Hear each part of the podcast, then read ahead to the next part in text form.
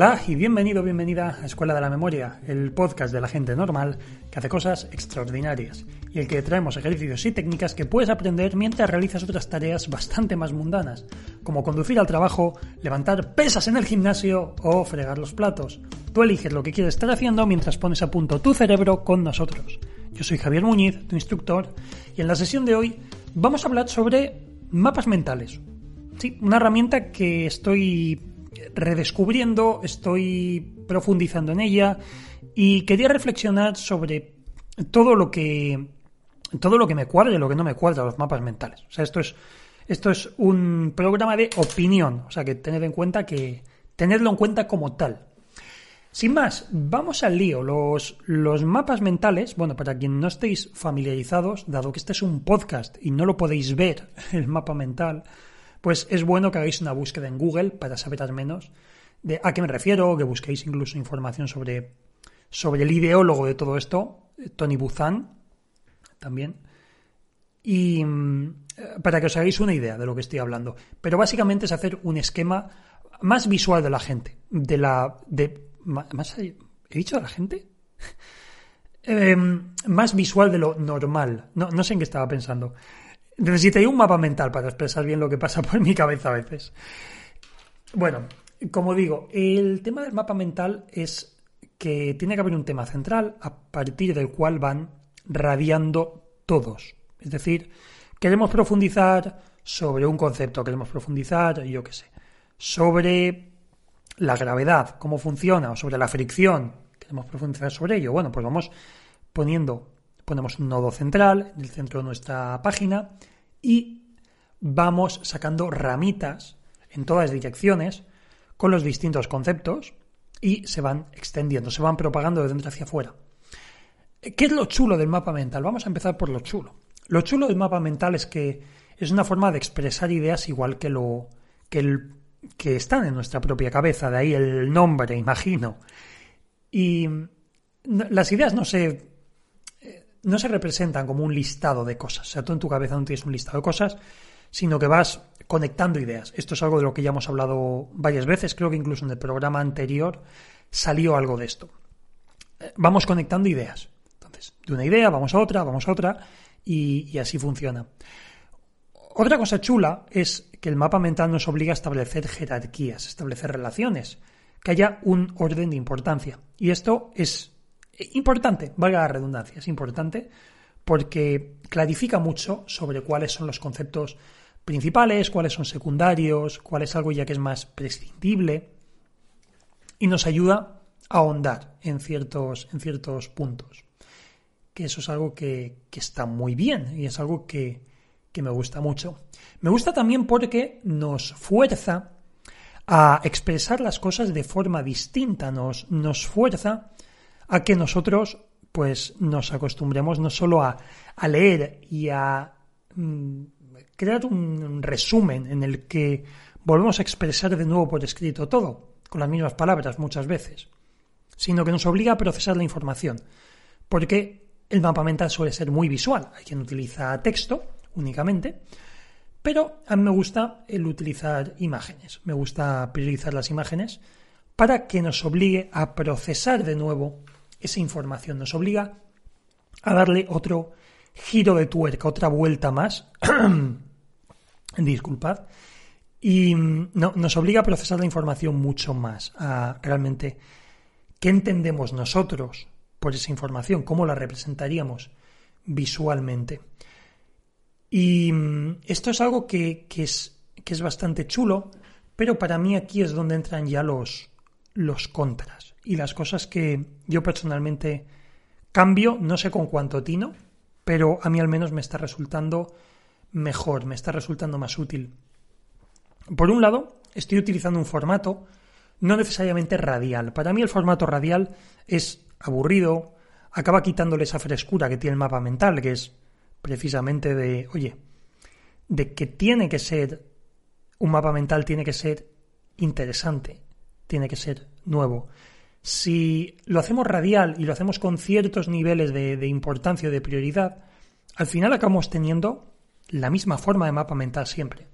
Y yo he creado una nueva norma para mis mapas mentales, una nueva ley, si así lo prefieres, que, para mí es que mm, tú, tu mapa mental, lo tienes que distinguir de cualquier otro mapa mental que hayas hecho, viéndolo a 4 5 metros de distancia.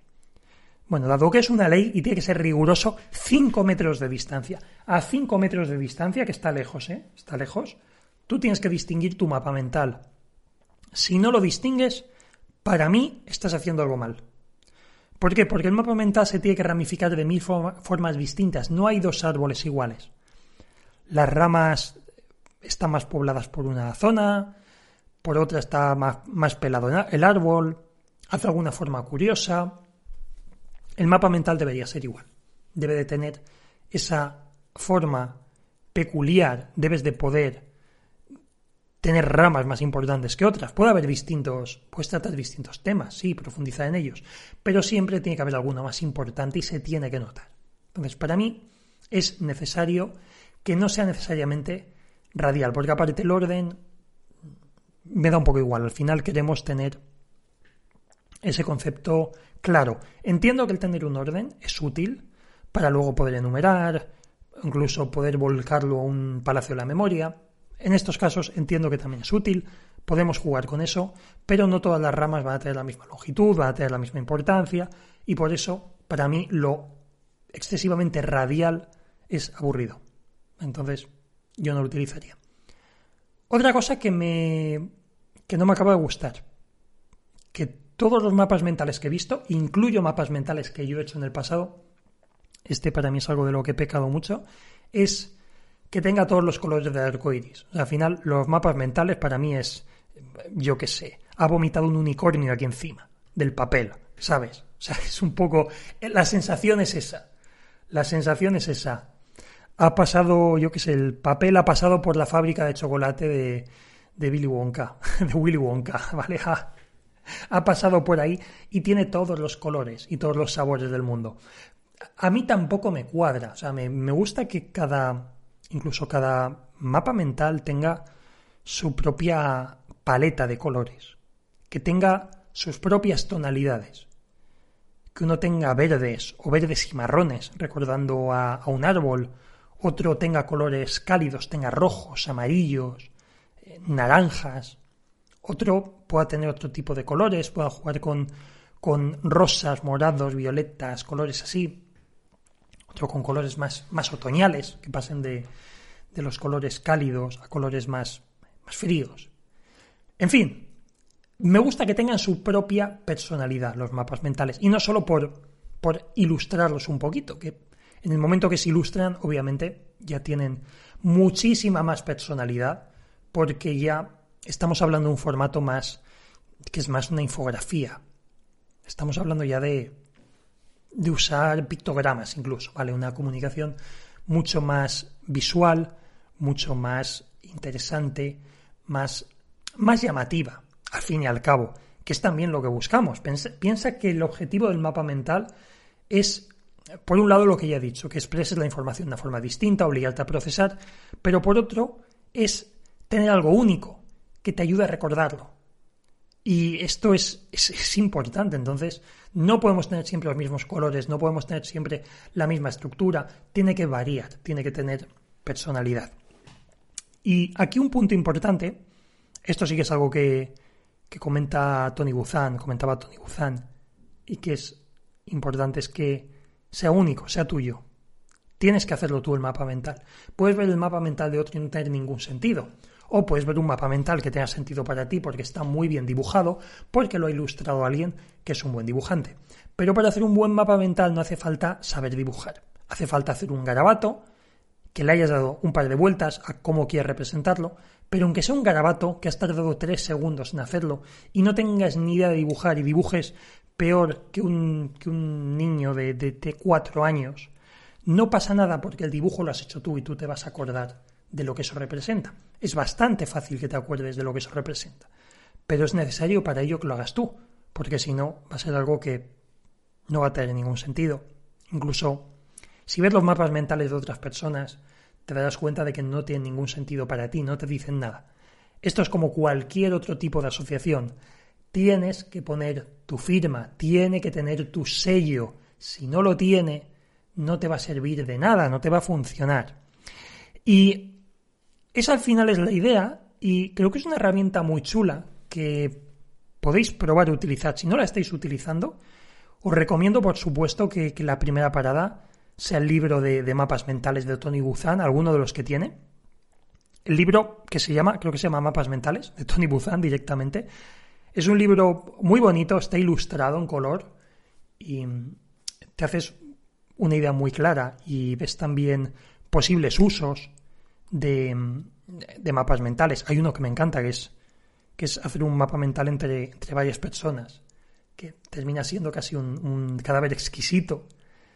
Y, me, parece, me parece tremendo, me parece tremenda la idea.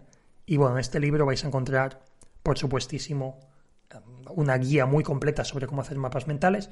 Pero bueno, yo quería daros también mi idea, mi punto de vista, como usuario, como persona que trabaja con, con opositores codo con codo cada día desde hace, desde hace ya bastantes años en, en todas estas cosas y daros mi opinión de lo que para mí funciona mejor y por qué funciona mejor o por qué se debería hacer así.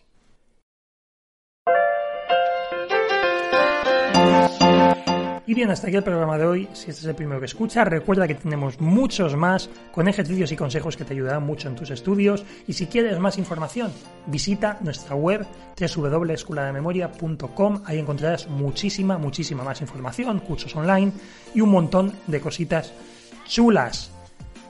Yo soy Javier Muñiz, gracias por acompañarme una semana más y te recuerdo que nos veremos muy pronto en el próximo programa del podcast Escuela de la Memoria.